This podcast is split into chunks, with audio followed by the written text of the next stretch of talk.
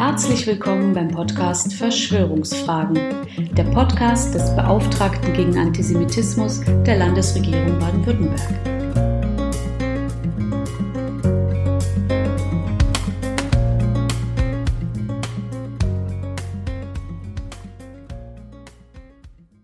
Elf Podcast-Folgen lang sind wir in Verschwörungsfragen bereits durch die Mythenwelten des Dualismus, des Verschwörungsglaubens und konkret des Antisemitismus gegangen. Wir haben von der Versuchung des Menschen gehört, alles Böse aus sich selbst abzuspalten und auf eine Gruppe von vermeintlichen Superverschwörern zu projizieren. Wir haben erfahren, dass das Judentum als erste Weltreligion des Alphabetes das Konzept der allgemeinen Bildung entfaltete und genau dies mit dem Namen Sem hebräisch Shem, verbannt. Und wir haben gesehen, wie genau diese mediale und kulturelle Leistung von der Antike bis heute mit Neid, Unterstellungen und Verschwörungsvorwürfen beantwortet wird. Ich hoffe, es ist auch angekommen, warum wir diese menschenverachtenden Verschwörungserzählungen nicht als vermeintlich wissenschaftliche Theorien sprachlich adeln, sondern präziser als Verschwörungsmythen identifizieren sollten. Aber nicht jeder Mythos ist ein dualistischer Verschwörungsmythos. Ja, ich behaupte sogar, dass wir in allen großen Religionen, Weltanschauungen und Literaturen auch viele positive, lebensbejahende Mythen finden können, die uns als Menschen miteinander verbinden, statt uns gegeneinander aufzuhetzen. In den positiven und gerade auch den semitischen Traditionen werden wir dabei auch immer wieder auf die Zwölf treffen. Denn diese Zahl, diese geistige Entdeckung hat es dermaßen in sich, dass sie bis heute unser Leben bestimmt. Sie ist die erste hoch zusammengesetzte Zahl jenseits unserer zehn Finger und hat außer der Eins gleich vier weitere Teiler. Die zwei, die drei, die vier und die sechs. Generationen staunten über diese Schönheit und Fülle, zumal sie zwischen zwei unteilbaren Primzahlen, der elf und der dreizehn, herausragt. Vielleicht haben Sie es gerade auch schon gehört. In vielen Sprachen, auch im Deutschen, endet die erste Benennung der Zahlen bei der 12. Danach wird zusammengesetzt. 11, 12, 3, 10, 4, 10 und so weiter. Selbst Sonne, Mond und Sterne schienen die Zwölf zu heiligen. Ein Jahr dauert etwas länger als zwölf Mondläufe. Schon die Babylonier teilten das Jahr also in zwölf Monate und die Winkel eines Kreises in ein Mehrfaches aus zwölf, die 60 und die 360. Die alten Ägypter gliederten je Tag und Nacht in zweimal zwölf Stunden, die wir bis heute mit 60 Minuten zu je 60 Sekunden zählen. Auch in die semitischen Religionen floss die Zwölf zentral ein. Die Fülle von Israel wurde in zwölf Stämmen verkörpert. Entsprechend dazu berief Jesus einen inneren Kreis aus zwölf Jüngern als Apostel. Und als George Lucas im 20. Jahrhundert die heute weltweit bekannteste und erfreulich antifaschistische Fantasy-Mythologie von Star Wars entwarf, da hatte auch der Hohe Rat der Jedi selbstverständlich zwölf Mitglieder. Gegen alle Verschwörungsschwurbler seiner Zeit entstand ein Space-Fantasy-Universum der Hoffnung, voll biblischer Anspielungen, in dem Spiritualität, Technologie und Vielfalt einander nicht ausschließen, sondern stärken. Die Realität des Bösen wird gerade nicht geleugnet, aber zu Recht als Kampf im eigenen Inneren verstanden. Die Filme und Bücher beziehen ihre Spannung aus der Überwindung galaktischer Verschwörungen, weil selbst die übermenschlich begabten Sith die Entwicklung des Lebens und der Republik nicht auf Dauer kontrollieren und ersticken können. Und dann ist da auch noch der Humor, der aus dem Star Wars Segenspruch Möge die Macht mit dir sein, May the Fourth be with you, den Feiertag des 4. Mai destillierte. May the Fourth be with you. Wenn ich in Gesprächen und Veranstaltungen gefragt werde, was mir außerhalb der Religionen und Weltanschauungen denn im Kampf gegen den Antisemitismus und Rassismus Hoffnung und Mut gebe, erwähne ich daher immer auch Star Wars. Neben den Superhelden-Comics und den Lebenswerken von Tolkien und Roddenberry sehe ich im farbenfrohen, auch meine Kinder erfassenden Spektakel der republikanischen Jedi einen starken Beleg dafür, dass die besten Zeiten der Menschheit noch lange nicht vorbei sind. Star Wars beweist, indem wir aus unseren religiösen, kulturellen und wissenschaftlichen Schätzen schöpfen, können wir auch immer wieder neue, kreative, auch tiefe und im besten Sinne hoffnungsstiftende Mythen und Kunstwerke hervorbringen. Als die Covid-19-Pandemie Millionen Familien einsperrte und noch einmal massiv mit der Welt der Medien und Mythen konfrontierte, entschloss ich mich daher, endlich einmal regierungsseitig mit einem offenen Brief zum 4. Mai des Jahres 2020 zu reagieren.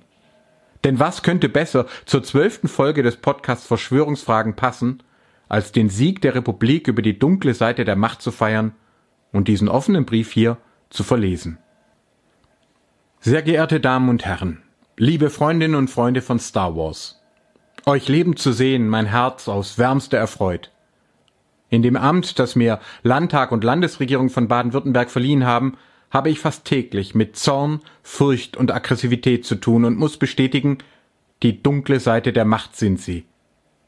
Und es gab leider noch keinen Meister Yoda für dieses Amt. Es galt, es zu tun oder nicht zu tun. Es gab kein Versuchen.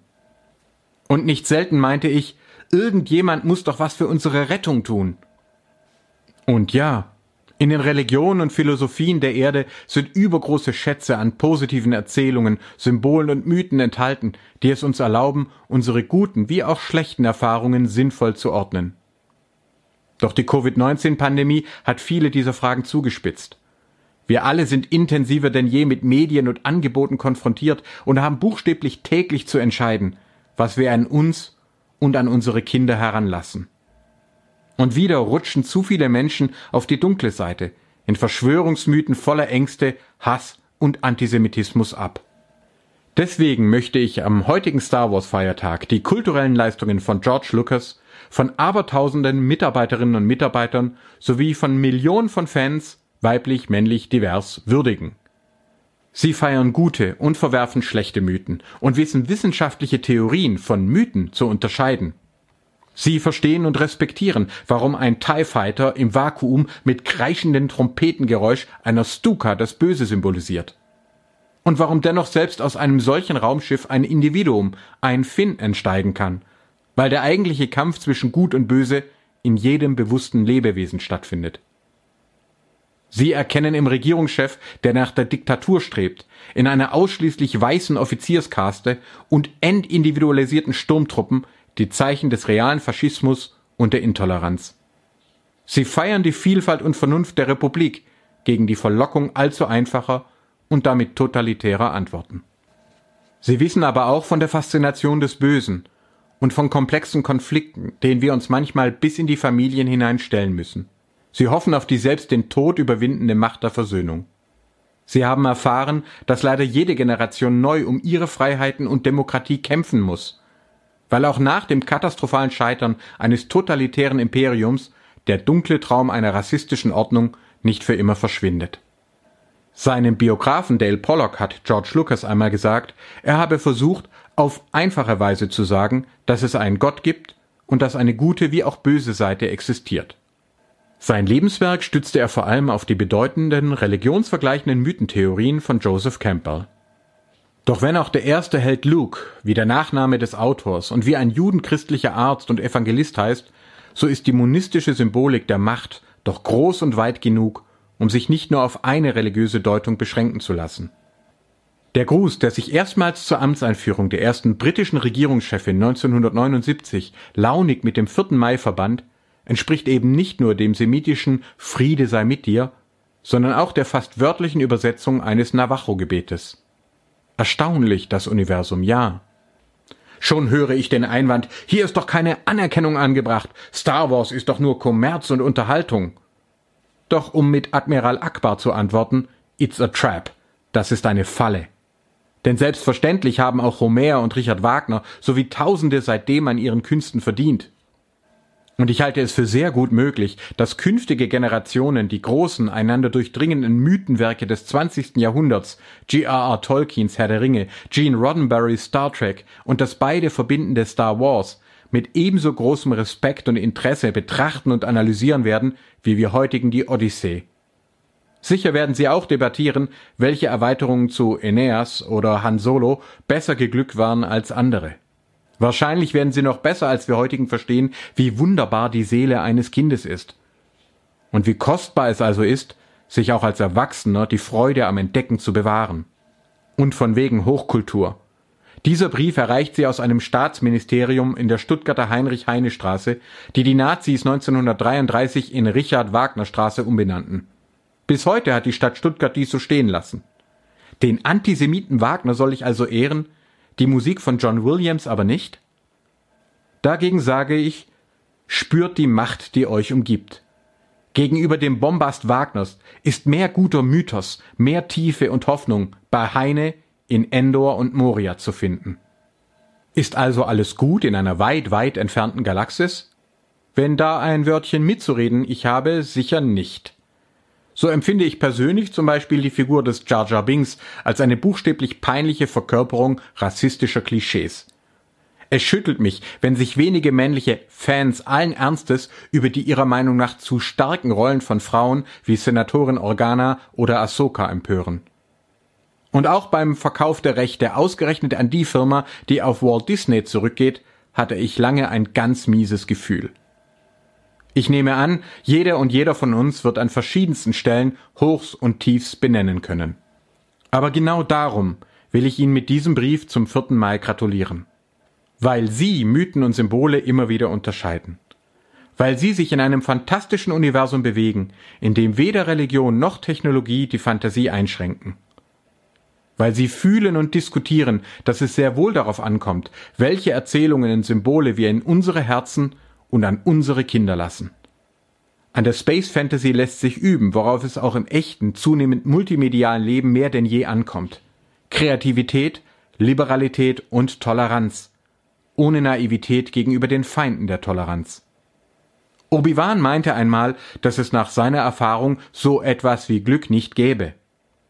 Dann war es wohl Schicksal, dass wir die Filme sehen, die Musik und Dialoge hören und die Bücher lesen konnten, die so viele heute feiern. Und die uns weiterhin viel zu lehren haben. May the Fourth be with you. Möge die Macht mit euch sein. Briefende. So, und falls Sie die historischen, kulturellen und biografischen Hintergründe des Ganzen interessieren, so empfehle ich Wie Star Wars das Universum eroberte von Chris Taylor.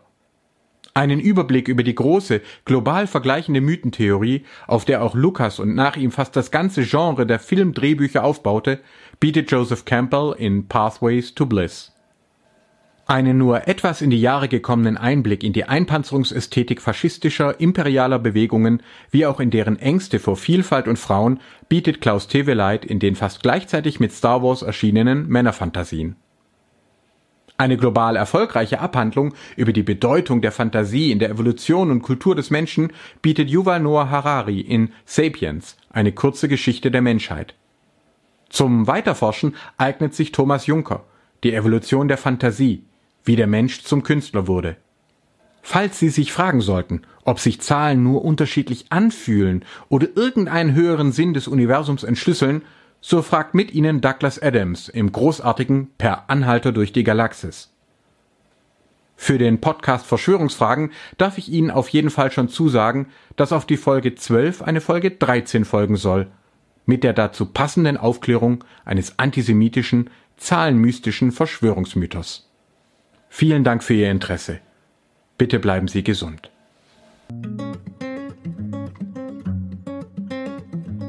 Haben Sie Fragen, Anregungen oder Ideen für weitere Themen? Dann schreiben Sie uns gerne unter beauftragter-gegen-antisemitismus.stm.bwl.de. Bis zum nächsten Mal.